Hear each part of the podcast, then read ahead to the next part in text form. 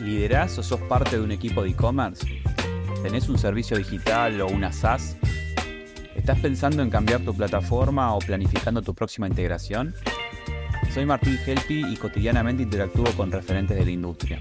Quédate en este podcast donde vas a escuchar conversaciones con fundadores y responsables de soluciones para e-commerce. Bueno, para los que recién se suman, estamos en un ciclo de charlas donde nos gusta hablar de e-commerce con los referentes, con lo que, lo, que hacemos el e-commerce. Y hoy tengo la visita eh, de Mauricio Fontenla, así que bueno, Mauri, gracias por, por sumarte a este episodio. Hola Martín, ¿cómo estás? gracias a vos por invitarme a participar de este espacio para tu audiencia. Gracias por, por estar también. Y bueno, esperemos hablar un poco de e-commerce que nos Sí, más allá de hablar de web experto, con, a ver, cuando tengo la oportunidad de hablar con gente como vos, y cuando digo como vos es como yo, que tienen eh, décadas en, la industria, me parece que salen un montón de charlas lindas y me gustaría remontarme un poco a esos inicios del e-commerce, ¿no? De web experto. Ah, ¿cuántos años? Eh, bueno, me considero uno de los viejos, digamos, porque me metí en el mundo de, de Internet cuando no había Internet en Argentina. Me acuerdo que accedíamos por un nodo de email en Santa Fe para bajar correos electrónicos. Así que en el año 97 hicimos el primer proyecto ligado a de Internet. Fue caso total, obviamente, porque estamos adelantados unos años. Era un proyecto de marketplace para la gerencia de compra de empresas. Eh, así que ahí arrancamos, bueno, desde muchos años. Ahora, abocados del e-commerce, ya con nuestra empresa actual, que fue experto, eh, tenemos 18 años Bien, eso no es algo normal en este ecosistema. Siempre estamos viendo tecnologías que tienen un par de años, un par de meses. Así que siempre digo, ¿no? Lo que, lo que tiene la oportunidad de haber vivido, lo que es el, la generación de las API, la, a ver, la tecnificación de algunos servicios que todavía son cuestionables, pero digo, se fueron tecnificando en el tiempo. Digo, cuando, cuando se arrancó hace, yo, yo recuerdo hace 18 años, estamos hablando de generar un pedido y coordinar entre dos personas. Totalmente, totalmente olvidado. Me acuerdo que hicimos en el año 2000 un proyecto que, de, comidas a domicilio, que conceptual y tecnológicamente fue muy exitoso, pero también estaba unos años adelantado al mercado porque el acceso era todavía a dial eh, y los pedidos llegaban en una terminal de texto electrónica no los medios. Así que siempre estoy buscando en la web, digamos, al negocio. O sea, se escucha divertido, ¿no? Y obviamente como una empresa de desarrollo tecnológico propio, o sea, me imagino que fuiste experimentando esto de decir, bueno, arrancamos con nuestras propias tecnologías, la vamos probando, la vamos iterando, y me parece que en algún momento uno se va volcando por ahí a diferentes licencias, pero yo tengo entendido que en tu caso no, son las licencias más tradicionales las que se ven en todos lados. Totalmente. Mira, nosotros nacimos en nuestra, en nuestra vida de e-commerce, ya en este, periodo de 18 años de web experto, eh, nacimos con una plataforma propia, desarrollamos una plataforma propia durante muchos, muchos años, eh, con ella hicimos las primeras armas en e-commerce, y en un momento decidimos cambiar radicalmente la arquitectura tecnológica.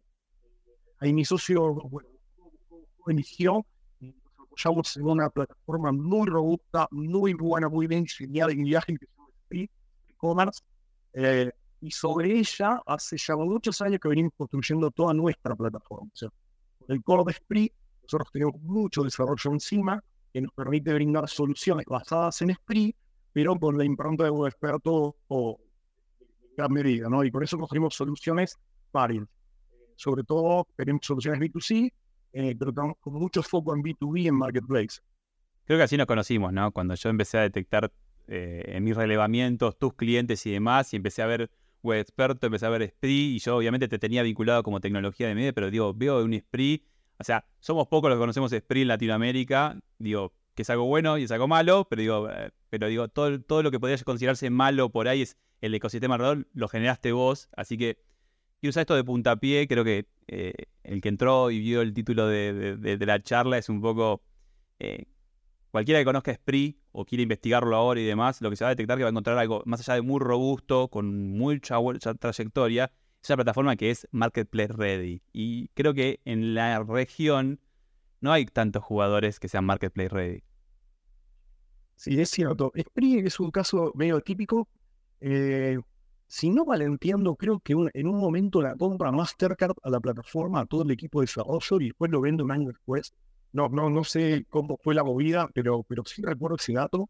Eh, y es una plataforma súper robusta eh, a nivel internacional, así podemos llamarlo de primera línea, porque sí, prácticamente compite y juega en grandes ligas, en portales muy grandes, está constituida y desarrollada Press, y nosotros ha hecho muy buen resultado, mucho éxito. O sea, tenemos plataformas corriendo con nivel de ventas o de, volúmenes de transacciones, hot sales y demás, y no, no, se un pelo. Así que, que, bueno, damos fe de que es una plataforma robusta, madura y que, con la que se pueden hacer muchas cosas. Sobre todo jugar con ese poquito que a veces nos hace falta de desarrollo cuando tenemos que hacer un componente a medida, o sea, cuando nuestro e-commerce mayorista o nuestro market B2C necesita un toque una cosa medida, un comportamiento particular, jugar un poquito más allá de la frontera del e-commerce tradicional y intentar cranear algo nuevo, innovador, ahí, ahí estamos muy bien parados. O más allá de que todos los que conocen PRI están escuchando esto y dicen, ah, mirá, eh, es PRI y demás, me gustaría hacer doble clic en algún caso, a ver si me acompañás, o sea, no tanto con métricas, información sensible, sino eh, acompáñame a, a dimensionarlo, a entender. O sea, yo, obviamente nos conocemos, hemos charlado y demás, pero digo, quiero que el resto escuche o sea, hablemos de un caso, o sea, creo que dentro de Marketplace eh, es muy amplio. Hoy conocemos los Marketplace bancarios, que por ahí son grupos de afinidad. Conocemos los Marketplace como tal, que es eh, una marca y cualquiera publica y cualquiera vende. Pero también un Marketplace puede ser una buena solución, por ejemplo, para franquicias. Y yo creo que hoy en la región franquicias está como medio desprovisto de soluciones. Reitero, hay pocas, pero digo, yo creo que Gran Express se puede armar algo muy interesante para el lado de franquicias. Sí, Sí, sí, totalmente.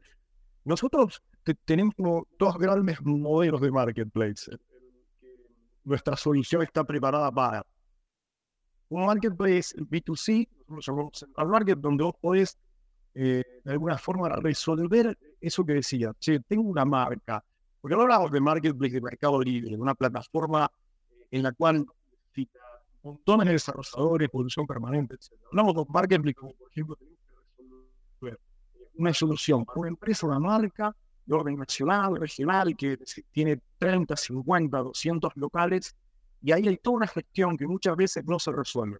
Entonces, el modelo que optamos es por el modelo centralizado. Che, depósito en un lugar y, de ahí manejamos cobro. ¿no? hay un montón de oportunidades que se desprenden cuando nosotros necesitamos hacer que toda una red de sucursales, toda una red de franquicias o puntos de venta en realidad se integran al negocio obviamente hay beneficios de la centralidad, pero también hay muchos beneficios de la descentralidad. Es donde la plataforma de marketplace es muy interesante para que una marca gestione eh, toda su red de puntos de venta, optimizando, logrando eficiencia de stock, logrando eficiencia de última milla, de velocidad, logrando eficiencia de stock distribuido. también, en muchos casos, con la necesidad, que es muy típica en el caso de la franquicia, que necesitan tercerizar o distribuir acciones en una franquicia muchas veces el cobro lo tiene que hacer el franquiciado. La gestión de los pedidos, el franquiciado y el stock de su local es el franquiciado. Entonces ahí nuestra solución brinda poder resolver esa problemática. O sea, que cada cosa que vos quieras resolver central la haces central, cada cosa que la necesite resolver el local, la puede resolver el local. O sea, cobro, stock, precios, catálogo, gestión de pedido, etc. Y después el modelo de marketing tradicional, que también lo podemos soportar, que tenemos casos en los cuales eh, hay multisellers. O sea, son todas marcas y empresas diferentes, cada una gestiona, cobra y publica su información, o a través de un catálogo centralizado. Sería la otra variante de marketplace, esos términos que podemos describir como, como, Claramente, ¿no? O sea, yo te escuchaba y, y, creo que si cualquiera que está escuchando tiene acceso, digamos, a estas problemáticas en la franquicia, decís, poder manejar stock por franquiciado, o sea, o por unidad, no por depósito, o sea, múltiples depósitos, poder geolocalizar ese comprador y decir, bueno, a vos te toca esta disponibilidad y de ahí salir con una logística específica. Que ese pedido sea cobrado por una credencial específica de un medio de pago que llegue a esa persona y no tener que centralizarlo en uno y distribuirlo. Digo, esos son pains, reitero, que ya se van segmentando muchas las plataformas, digo, a, ninguna o muy pocas las que pueden hacer ese tipo de circuito, por lo pronto, en Argentina. Totalmente. Y fíjate que muchas veces, si lo, llevamos al caso de franquicias, por ejemplo, vos lo trajiste como, como primer ejemplo, eh, muchas veces lo que pasa es que la marca termina dejando marginal o afuera del negocio a su red de, de puntos de venta. Entonces, esta plataforma te permite integrarlos, hacerlos parte, tratar de que el beneficio lo lleve el cliente y que sean parte del negocio. Esa visión integradora nosotros la tenemos en varias de nuestras soluciones. Y para darte un ejemplo, así traerte una pastilla, un ejemplo muy concreto, muy sencillito, va a servir para tesoro, para, para mostrar el fenómeno. Eh, por ejemplo, tenemos una red de heladerías, Rosario y la región, helados, eh, bueno, problema típico, los sectores de los gustos son del local.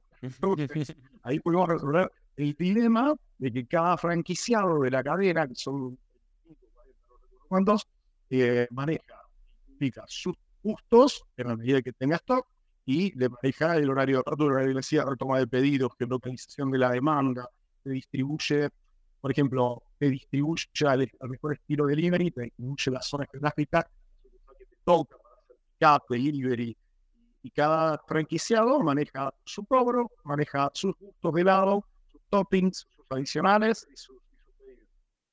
Che, y a ver, hay tecnologías por todos lados, open source y demás, que vienen con estas features y demás. Y, por ahí la pregunta más, más directa y, a ver si me puedes responder es eh, el time to market. Me parece que hoy, digamos que se puede hacer todo con todo, pero también hay cierta urgencia, ciertos, ciertos tiempos, y a veces no son urgencias y no son presupuestos, ¿no? Todos sabemos en tecnología que el tiempo es plata, entonces digo, eh, ayúdame a dimensionar tiempos de implementación de este tipo de soluciones, así como la que acabas de nombrar, por ejemplo, ¿no? Eh, mirá, obviamente cuando una solución la tenemos un poquito verticalizada para una cadena de heladería, obviamente tenemos un time to market muy bueno Obviamente podemos estar en 60, 90 días saliendo con un marketplace espectacular. Muchas veces cuando te vas a este tipo de modelos, eh, el time to market también tiene mucho que ver con el cliente. Las integraciones, ¿no? Las integraciones, el cliente, la información, cuando tenés locales, eh, elaborar y, y, preparar información para que las cosas fluyan de su lado también. Pero sacando eso, si es un marketplace, la solución está muy armada, muy estructurada y eh, una solución que no sea de los verticales que ya tenemos resuelto, seguramente va a andar más o menos de cuatro y seis meses. Si necesitan una integración especial, algún desarrollo medida. Podríamos decir que este tipo de, soluciones, este tipo de licencias te permitió a vos poder concentrar todo tu equipo en eso, ¿no? O sea, que se pongan a dar valor agregado en hacer las integraciones, el famoso glue code que hay que desarrollar digo, y poder descansar en algo que sabes que es robusto, que a nivel global se va actualizando y que por ahí, ya te digo, que el cliente pague todo valor agregado, digamos, en, desde el punto de vista de la implementación. Totalmente. Nosotros estamos, como, el core está, está muy fuerte, muy robusto en Marketplace, obviamente estamos más mirando la parte del, del, negocio específica, o sea, qué características puntuales, integraciones puntuales, sobre todo ayuda en la implementación. Nosotros tenemos algún track record en 18 años de haber acompañado eh, varios procesos de armado de marketplace, eh, distintas áreas, algunas muy verticales, muy específicas. Hemos desarrollado marketplace para ganado porcino, ejemplo, comercializar en forma mayorista eh, ganado porcino en pie. Hemos desarrollado el marketplace de cereales de Argentina, de la Bolsa de Comercio Rosario, tenemos marketplace de mascotas, helados. Y en todos esos procesos uno va aprendiendo mucho, que ya es la parte más blanda, ¿no? Si ¿Cómo se implementa? ¿Cómo, ¿Cómo me ayudas con el proceso? ¿Qué tengo que primero tener en cuenta? Esto escapa más allá del core, del marketplace y de la tecnología que hace funcionar el motorcito va a ser algo técnico. Sino es acompañados también con el negocio, las ideas y el proceso de implementación. Yo voy a hablar de marketplace porque me, pareció muy llamativo, o sea, muy, muy, muy buena noticia, ¿no? Lo que estaba escuchando a medida que lo charlábamos en algún momento, pero no quiero dejar de, hablar de e-commerce tradicional, ¿no? Cuando hay una marca centralizada que puede no tener sucursales, que puede no tener cierta complejidad, pero también es un... O sea, ustedes... No hay que olvidarse de esto, no estamos hablando de que alguien vino, se le ocurrió una licencia, tengo una idea, no, estamos hablando de 18 años, estamos hablando de una trayectoria, de haber probado, de haber evolucionado y haberse quedado cómodo en esta solución. Entonces digo, también me gustaría hablar un poco del e-commerce tradicional, ¿no? De la experiencia de ustedes en ese rubro. ¿Y cuando decís tradicional, ¿a qué te refieres? Bicho sí, sí, bicho sí, tradicional, una marca a la calle, ¿no? Mira, nosotros en B2C, eh, en, nuestra experiencia de estos años, que hemos, lo que hemos desarrollado están dando impecable. Eh, sí somos muy inquietos y nos vamos moviendo. Eh, en nuestras tecnologías y nuestro desarrollo en negocios. Eh, hoy por hoy, si te tengo que decir, lo que vamos tratando con los años es cada vez de, resolver eh, problemas más complejos. en B2C tenemos clientes, cadenas del sector electrohogar, muchos clientes, tenemos clientes del sector de calzado, de tenemos clientes de farmacia, también estamos resolviendo características muy particulares de las farmacias. y en ese sentido, el, todo más tranquilo y tradicional. Eh, funciona todo bastante sobre rieles y hoy uno trabaja más en la performance. Las integraciones, la performance, siempre tirar alguna nueva idea, milla, delivery, alguna idea de integración sobre todo ¿no? o sea, preparar para hot muy a la altura del partido. Y ahí, bueno, estamos viendo que tanto Spree como nuestras soluciones funcionan estable y bancan muy alto tráfico sin ningún tipo de problema. Eh, ahora, si me preguntas, más allá de lo tradicional, eh, ¿dónde estamos echando el ojo? Estamos mirando y trabajando mucho soluciones B2B. Sí, te iba a preguntar, o sea, mm, eh, es la vertical que nos queda dando vuelta y, ya que está, te puedo, te puedo juntar la pregunta. Eh, por suerte nos, escuchan bastante de, países hermanos, o sea, sí, muy argentina siempre la conversación, pero nos escuchan mucho de Chile, Uruguay, México, Colombia, eso me encanta. Y poco preguntarte eso, ¿no? Si, si, hay planes de web experto de cara al resto de LATAM y si tienen que ver con el lado de B2B y, por dónde, ¿no? ¿no? Me encanta tu pregunta porque justamente estamos inquietos al respecto. Eh, nosotros tuvimos siempre foco en Argentina, pero a partir del año pasado empezamos a mirar para afuera nuestras soluciones y este año empezamos a activar nuestras campañas. O sea, estamos empezando justamente a ir a buscar eh, clientes con soluciones que, bueno, obviamente creemos que hacen fit y que le pueden ser muy valiosas. Y, particularmente hacia afuera estamos saliendo con nuestras soluciones principalmente de, soluciones de B2B, soluciones mayoristas. Eh, nosotros tenemos eh, en este segmento de clientes mayorista, tenemos el ojo puesto en algunas cosas que salen un poquito de lo tradicional. vos antes hablabas de e-commerce tradicional. Si hablamos de tradicional en mayorista, bueno, son todas las funciones básicas, ¿no? De lista de precios, integraciones, etcétera, vender cajas. Estamos hoy mirando un poquito más allá y estamos tratando de resolver eh, los B2B que están necesitando algún tipo de venta consultiva. Cuando la venta deja de ser solo una caja y empieza a necesitar eh, un soporte de negocios atrás que interaccione más y traccione más la demanda, ahí estuvimos trabajando y hemos desarrollado una solución que llamamos Tickets Shop. Y ahí lo que hacemos es, eh, primero, trabajar muy fuerte con los equipos de venta. La venta consultiva, el vendedor tradicional que a veces tiene miedo del e-commerce, la empresa, que, el empresario que tiene miedo de los vendedores, eh, no avanza, se frena, se obstaculiza. Y en este caso nosotros lo que hacemos es mostrarle y darle una plataforma que permite que el vendedor, lejos de sentirse competido, al contrario, se integra al negocio, lo potencia y asegura el resultado de la. Y otro de los problemas de las pymes es que lanzan y dicen, che, ¿cuándo recupero esta inversión? Si, si, es un montón de guita y cuándo lo van a empezar, ¿cómo hago para que la gente lo use? Etcétera. Eh, bueno, nosotros planteamos la idea, el vendedor se integra a la solución y la plataforma empieza a ser eh, necesitada y usada casi obligatoriamente. Y también incorporamos otra herramienta súper interesante proceso que permite que tus clientes de la red mayorista tengan herramientas para salir a vender a sus clientes. ¿Qué pasa en e-commerce en las cadenas de valor? Pasa que muchas veces las empresas con mayor poder de fuego, un poco más de capital y de recursos humanos, pueden desarrollar soluciones violas y pueden invertir, dedicar recursos, etcétera, y cranear.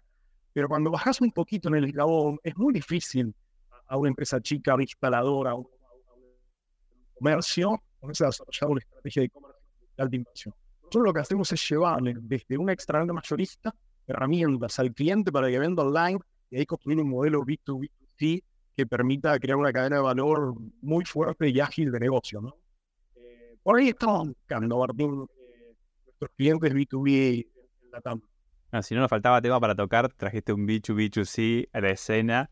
Y nada, sí, se hace. A ver, no sé si te pasa lo mismo que a mí, eh, lo, que, lo que arrancamos hace muchísimo tiempo y, arrancamos con algo que se parecía mucho a B2B, porque prácticamente no había estas integraciones de, de, poder resolver un cobro y un envío y olvidarse, ¿no? Había que laburar ese pedido incluso a un público final. Hubo marcas que sí se, subieron al B2B muy tempranamente. Después se terminaron bajando o, de ahí aprendieron y hubo, un pequeño auge, pero en líneas generales el B2B te decía eso, no estoy preparado, mi equipo de venta no quiere, la verdad que no me va a funcionar y demás. Y lo que estoy notando a partir de ahora es que un auge, un resurgimiento en el último tiempo del B2B. O sea que para mí, para mi gusto, en, el auge del B2C, el B2B no levantó, todavía estaba ahí expectante. Y creo que de pandemia y post-pandemia es como que dijeron, hay que salir y hay que salir. Totalmente. Y fíjate que no por nada hay un montón de avance en todo lo que es el marketing B2B, marketing de contactos. Hay, modelos de negocio en el marketing digital que, se están llevando mucho a B2B y que funcionan excelente. O sea, y los volúmenes y las escalas que se pueden ganar muy rápido son importantes. Nosotros tenemos también muchos casos que hemos vivido y, los hemos vivido en 18 años todos, cuando íbamos a volver puertas, decían eso, no, para los vendedores hígado, mis clientes, mis, distribuidores se van a enojar. Escuchamos todas esas frases. Ahora, cuando la decisión política es avanzar, yo te aseguro, experiencia que, que está ahí, a la vuelta de la esquina. Eh, es, como una vuelta de tuerca que das en, la visión del negocio y en la decisión y se pueden hacer cosas muy, muy interesantes. Eh, todos esos miedos que, tienen por ahí por, por, no conocer cómo es el ecosistema, después se termina acomodando todo, se acomoda todo. O sea, siempre ahí se va a enojar por algo nuevo, pero digo, en líneas generales ya, ya hay un estándar, ¿no? Ya hay alguien que ya hizo punta de lanza, ya hay a, dónde señalar, mostrar que ya está funcionando, me parece que todo se termina acomodando hay mucha manualidad. Y, y, y, te, doy, te doy una visión que, yo estoy teniendo de, del e-commerce y sobre todo del e-commerce mayorista, pero, pero por ahí la podemos extender a otros ¿no? Es una visión no solo del e-commerce, sino de, la, de, las empresas en general, pymes y muchas. Eh, es el, fenómeno de cuello de la botella. O sea, después de la pandemia, eh, yo lo que noto es que se ha agilizado y acelerado tanto la demanda de información, de, ofertas, etcétera, en un mundo más B2B, en el cual estamos todavía en un mundo que interacciona el ser humano, no como el e-commerce eh, B2C, que ya está automatizado en gran medida, gran porcentaje de todo el negocio. Pero mayorista, B2B, eh, digamos, hay muchas cosas que siguen pasando por persona. Claro, y después de pandemia hay un gran cuello de botella en las pymes y en las empresas industriales, etcétera, donde no alcanzan a soportar la demanda. O sea, hay un cuello de botella que no les permite escalar, están ceñidos porque, porque el tráfico que WhatsApp, por email, por teléfono, por presencial, por lo que sea, es tan grande, es tan grande la, posibilidad de agilizar el negocio, que si no van a las herramientas digitales, realmente se ponen en concepto que no pueden, no pueden crecer. O sea que, hoy, hoy el mensaje que muchas veces nos gusta dar a los clientes es, eh, en este tipo de tecnologías, es que vas a confiar, si, si le pones la visión necesaria, para justamente sacar esas barreras y poder escalar. Eso es lo que nosotros vemos en el Mauri, me, me, encantó poder haber bajado todas esas charlas que tenemos nosotros a, un episodio y que lo pueda escuchar el resto. No hay nada más lindo que hablar con otra persona que, le, que, le, que apasionado del e-commerce y espero que se entretengan todos con lo, con lo que estuvimos hablando y bueno, quiero agradecerte mucho por tu tiempo. Ojalá, ¿no? gracias a vos por el tiempo y por sumarme. Eh, obviamente apasionado del e-commerce y, me gusta poner una palabra y que me hayas invitado para eso. Así que un saludo para vos y tu audiencia. Mil, mil gracias por, por participar. Gracias, Mauri. Estamos en contacto. Adiós.